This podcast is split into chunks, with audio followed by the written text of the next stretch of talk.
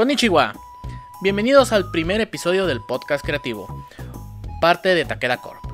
Soy Takato Takeda y vamos a exponer, bueno, vamos a aprender a crear un personaje, la creación de personajes, pero antes voy a mencionar los útiles necesarios para realizar tu actividad. Número 1. Un cuaderno exclusivo para los apuntes y la creación de tus personajes. Puede ser de cualquier tamaño, sea profesional, sea francés, italiano, etc. Puede ser hasta un libro, un, cuaderno que tú mismo hayas hecho, pero que sea tu Biblia de personajes. Pluma roja, negra y azul, o de tres colores diferentes que tú quieras. Puede ser morada, puede ser azul, amarilla, etc. Pero que sean tres colores diferentes lápiz o lapicera o como se conoce en otros lados de Latinoamérica, portaminas, una goma de borrar y un sacapuntas en caso de que tengas un lápiz. Si ya tienes tus útiles preparados, continuemos. La creación de personaje. En primer lugar, ¿qué es un personaje? Un personaje es un es un ser ficticio que tú mismo creas, que puede estar agregado en alguna historia, cómic, Mm, etcétera. Puede ser incluso nada más un, un alter ego tuyo, como un original character. Y se acaba de presentar nuestro personaje. ¿Quién es nuestro personaje? En este, en este episodio vamos a ver el físico, si es grande, pequeño, musculoso, flaco, etcétera. Color de piel, su raza, su sexo. Y el, también su nombre, fecha y lugar de nacimiento. Ya con esto empecemos. Pregunta número uno para crear tu personaje. ¿Cómo se llama? Nombre y apellidos. ¿Tiene apodos o un título? Ejemplo. El agente 13 tiene un nombre, tiene el nombre de su abuelo en el canon Takeda, que es el mismo, bueno, que es un nombre muy odiado, es un nombre que incluso es un tabú, el nombre de su abuelo, y como se siente avergonzado por eso, por eso mejor prefiere que le digan agente 13.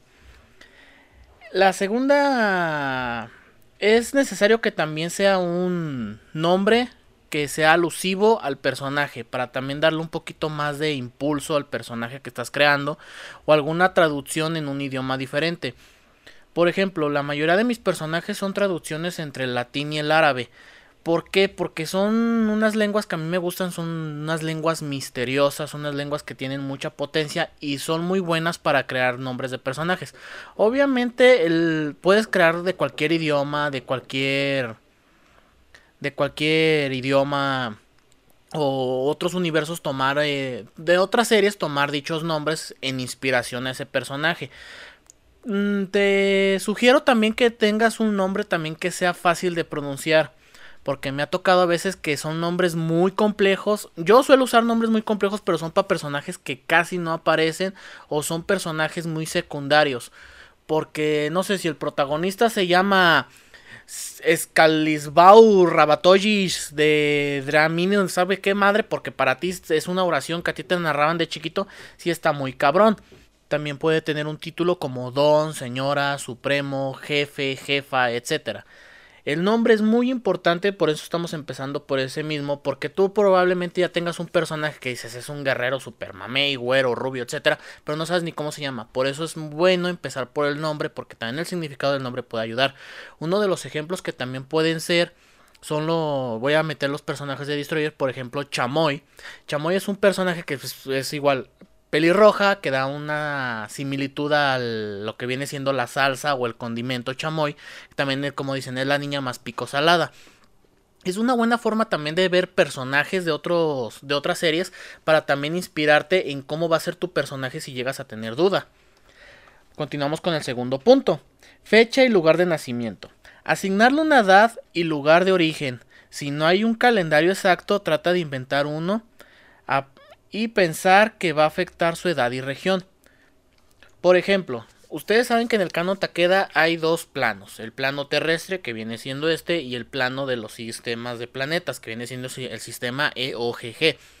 El sistema EOGG, cuando pasa un año en ese sistema, en el plano terrenal acaban de pasar 10 semanas o entre 10 semanas y 3 meses dependiendo el grado dependiendo el planeta en el que estés ubicado del mismo sistema planetario. ¿Por qué digo esto? Si tú estás haciendo a lo mejor un personaje para una serie, para un fanfic, un cómic que es este de ciencia ficción que ya pasó posapocalíptico, por ejemplo, que no sé, pasó una guerra nuclear, eh, estamos viviendo el año 3000 y cacho de la nueva era. O sea, tú puedes empezar también a, a estructurar tus fechas y lugares donde vas a plasmar tu historia, también tu personaje.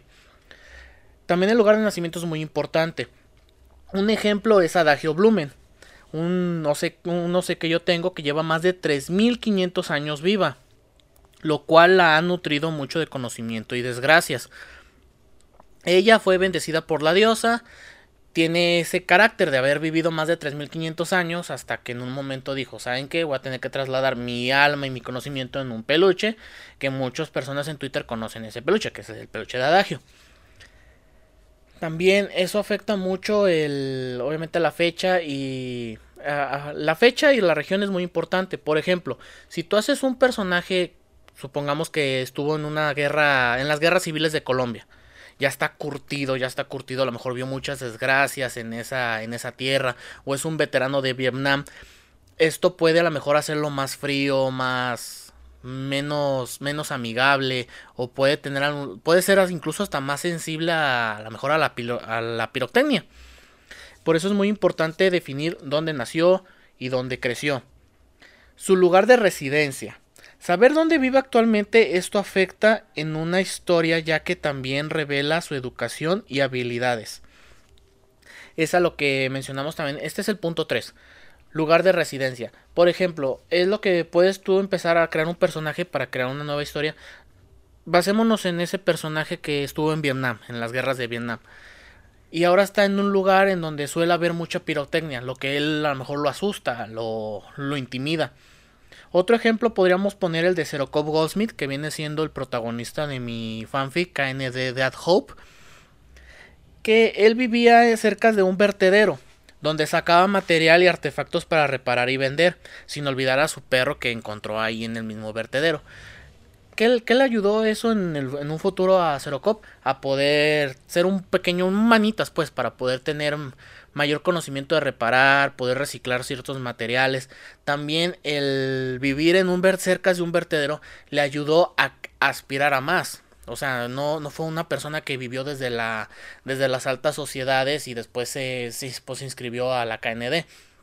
Incluso puede ser al revés, una persona que tiene muchos lujos, muchos, muchos privilegios y puede dar el giro de que obviamente su lugar de residencia antes era el lujo, la, la vanidad y todo eso, y ahora su lugar de residencia es un, es un vertedero. Esto también ayuda mucho en la creación de tu personaje. Recuerda dónde vive y cuál es su pasado. Las características físicas. Pasamos al cuarto punto.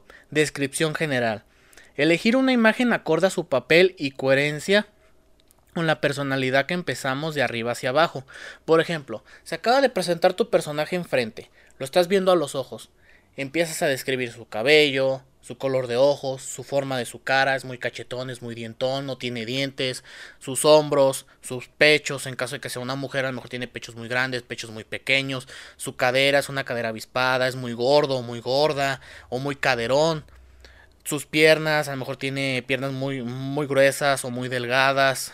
Le gusta usar tacones, tiene unos chamorros pequeños o grandes.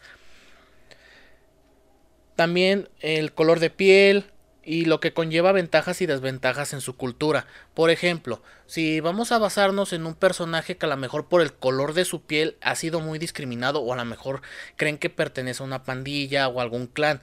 Un ejemplo es un personaje que tengo que muy próximamente van a conocer que es un elfo oscuro. Es un elfo de color gris. Pero ese elfo, por tener el, color de piel así, creen que es un elfo de un clan que ya había fallecido muchos años atrás y por eso lo reclutan, porque creen que ese elfo tiene un poder oculto sobre ese clan y sacar conocimientos de, de esa generación que ya no existe. Otro ejemplo es Cheat Posting sin azúcar. Es un personaje que mide 2 metros 2.11 metros y pesa 112 kilos pero usa una bolsa en la cabeza, que se presume que es muy guapo o muy feo, depende de su punto de vista. Ahí también tú ya empiezas a agregar un cierto misterio a tu personaje al verlo muy grande. Obviamente, si vas a ver, vas a hacer un personaje así muy grande y muy fuerte, o sea, que se vea fuerte físicamente, obviamente va a ser fuerte físicamente.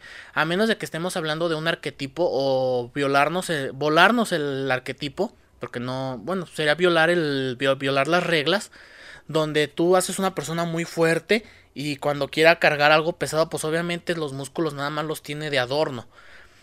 Esto también puede ayudar. Eso es un ejemplo, por ejemplo, como lo que pasó en los Padrinos Mágicos en un episodio. No recuerdo el nombre, pero cuando están en cuando están en la época en una feria medieval donde Timmy Turner busca lo de la espada y todo eso y un guerrero que se cree el guerrero de armadura dorada quiere jalar una quiere jalar una espada y se le salen los huesos. Ese es un, son buenos ejemplos de personajes que te van a recordar o te van a inspirar para crear nuevos personajes. Pasamos al quinto punto, la estética. La forma de vestir, maquillaje y peinado son muy importantes en tu, en tu persona. También puede ayudar a, a, cómo, a cómo se ve reflejado con otros personajes. No le vas a tener la misma confianza a un personaje que esté bien peinado, tenga un peinado de telenovela, a un personaje que tiene el peinado desarreglado o una cresta punk. La forma de moverse y expresarse, la presencia de tatuajes y piercings son muy importantes en tu personaje. Debes de tú anotar cada detalle que tiene tu personaje. Por ejemplo, cheat posting sin azúcar, utiliza una bolsa de papel porque obviamente no quiere mostrar su cara por, por cuestiones de vergüenza que ha tenido por decepcionar a su familia, amigos, etcétera, etcétera. Tatuajes, probablemente a lo mejor tiene un tatuaje que lo puede identificar o lo sub o lo lo hace diferencia al resto, o sea, lo diferencia demasiado. Y pasamos al sexto punto, la diferencia del resto, del resto. Algún rasgo físico único que diferencia de los demás, manchas de piel, lunares, pecas, cicatrices. Por ejemplo, Burrita tiene una cicatriz en la barriga a causa de una pelea. Fue, fue, su primera pelea, una pelea que tuvo afuera de un bar, la cual procedió a que pues casi muriera. Y esa es su cicatriz que también ella tuvo que curar ella sola. Y es una promesa, es una promesa que ella se dijo a, sí misma, que nunca va a volver a rendirse a pesar de que, a pesar de que estuvo a punto de morir. Eso también ayuda mucho en un personaje, los modismos, lunares, pecas. Un, otro ejemplo podríamos poner de los personajes de Destroyer, que es el de Tinga. Tinga tiene un lunar cerca de su ojo, que parece una lágrima. Yo ese ese lunar yo, yo lo, o sea, el personaje de Tinga que yo lo utilizo en mis fanfics, lo suelo poner como una, lo suelo poner como está condenada a llorar para siempre, a una, una mujer que siempre va a estar decepcionada en el aspecto del amor, como pasó con Ritsuko Katsuragi, creo que ese es el nombre correcto del, de, la, de, un de un personaje de Evangelion que también tiene un lunar en esa misma parte. Incluso Henry Lesky, que es quien le dice eso a Tinga en el fanfic de Menhot, menciona, una mujer que tiene un lunar como lágrima está condenada a sufrir el resto de su vida. Es una inspiración que yo tomé para poder tomarle un poquito más de energía, un poco más de protagonismo y, y vives, y para que sea más vivo el personaje. También como pasó otro ejemplo podría ser Harry Potter que tiene su cicatriz en, su frente, que obviamente es la maldición que le dio que, le dio el antagonista de la, de la serie. Y pasamos al punto 7, que vendrá siendo el último de, esta primera parte. Salud. El grado de bienestar físico y mental, enfermedades que ha sufrido o sufre. ¿Tiene alguna adicción? Si tiene algún tipo de tic o manía, trastorno o discapacidad. Esto define mucho un personaje. Un ejemplo podríamos poner al de Henrich, Valentine, que es un próximo protagonista de Manhunt Overkill. Él tiene él tiene tics de hipos. Le suele dar hipos si está enfrente de una mujer. Cuando está con una chica. Lamentablemente, este personaje es el brujo rojo.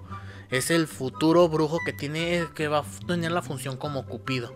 Que va a tener que ayudar tanto hombres como mujeres a, a aliviar esas. esas dudas que tiene respecto al amor. Es un problema. O sea, es una cosa que también puede respecto a tu salud, bienestar físico y mental. probablemente, por ejemplo, shitposting tiene, es, se ve muy fuerte, muy mamado, muy todo. Pero en su salud mental, o sea, él, es muy saludable por el físico. Pero su salud mental no está bien. Es una persona muy agresiva. Tiende a tomar, tiende a sacar su pistola y disparar y preguntar después. Es una persona que no está estable, estable mentalmente. También sufrió ciertos problemas en la secundaria en respecto a que le decían burro porque no podía aprobar ciertas materias. Y también las adicciones. Un ejemplo en las adicciones vendría siendo Zero Campbells, un, un personaje de un fanfic de Wiwichos que yo había hecho hace mucho tiempo. Él era adicto a los Twinkies. Él era adicto a los Twinkies. Él no podía dejar de comer Twinkies. Incluso la única manera en la que lo dejaron, lo, lo dejan cooperar o que deje hablar respecto a los conocimientos que él tiene respecto a la guerra que él participó y todo eso, es con unos Twinkies. Él pide una caja de Twinkies y es lo que él come para después poder hablar. Con esto finalizamos la primera parte de creación de personajes aquí en el podcast creativo. Espero les haya gustado. Mi consejo es que si lamentablemente a lo mejor estoy hablando muy rápido, a lo mejor se fue muy rápido el podcast a diferencia del, del, funado coquetón. No duden en escribirme en mi Twitter, en escribirme en mi Twitter y próximamente también en, en YouTube. En YouTube también se va a subir este, este podcast. No dudes en escribirme, en darme alguna sugerencia, en cómo van, tu, en cómo van tus personajes. Quiero ver que, que estén haciendo estas actividades, que me las compartan en Twitter, en, en pues en Facebook no me lo pueden compartir, pero que lo compartan con otras personas que tienen dudas respecto a, un, a la creación de algún personaje. Apenas estamos en la primera parte de creación de personajes. Y yo sé que los van a... No, quería hacerlo todo junto, todo parejo. Pero sería un podcast demasiado largo, demasiado tedioso y también muy difícil de encontrar en donde te quedaste. Por ejemplo, casi técnicamente vendrían siendo unas dos horas y media. Imagínate, te quedas atorado, no puedes escucharlo todo, todo de un centón porque obviamente tienes que estar pausando el podcast, tienes que estar eh, apuntando y todo eso. Espero que en algún momento también yo tenga alguna parte de... No puedo tener todo silencio, o sea, que esperar un minuto para que puedan escribir porque es tiempo muerto. Es apenas que estamos eh, haciendo un podcast educativo para, la comunidad de, Internet y espero que muy próximamente, bueno, este podcast será quincenal, por lo cual eh, tienes tiempo para poder hacer un personaje con el que puedas trabajar en, los siguientes, en las siguientes partes del podcast creativo. Sin más que agregar, se despide Takato Takeda y muchas gracias por escucharnos. Nos vemos en el próximo episodio.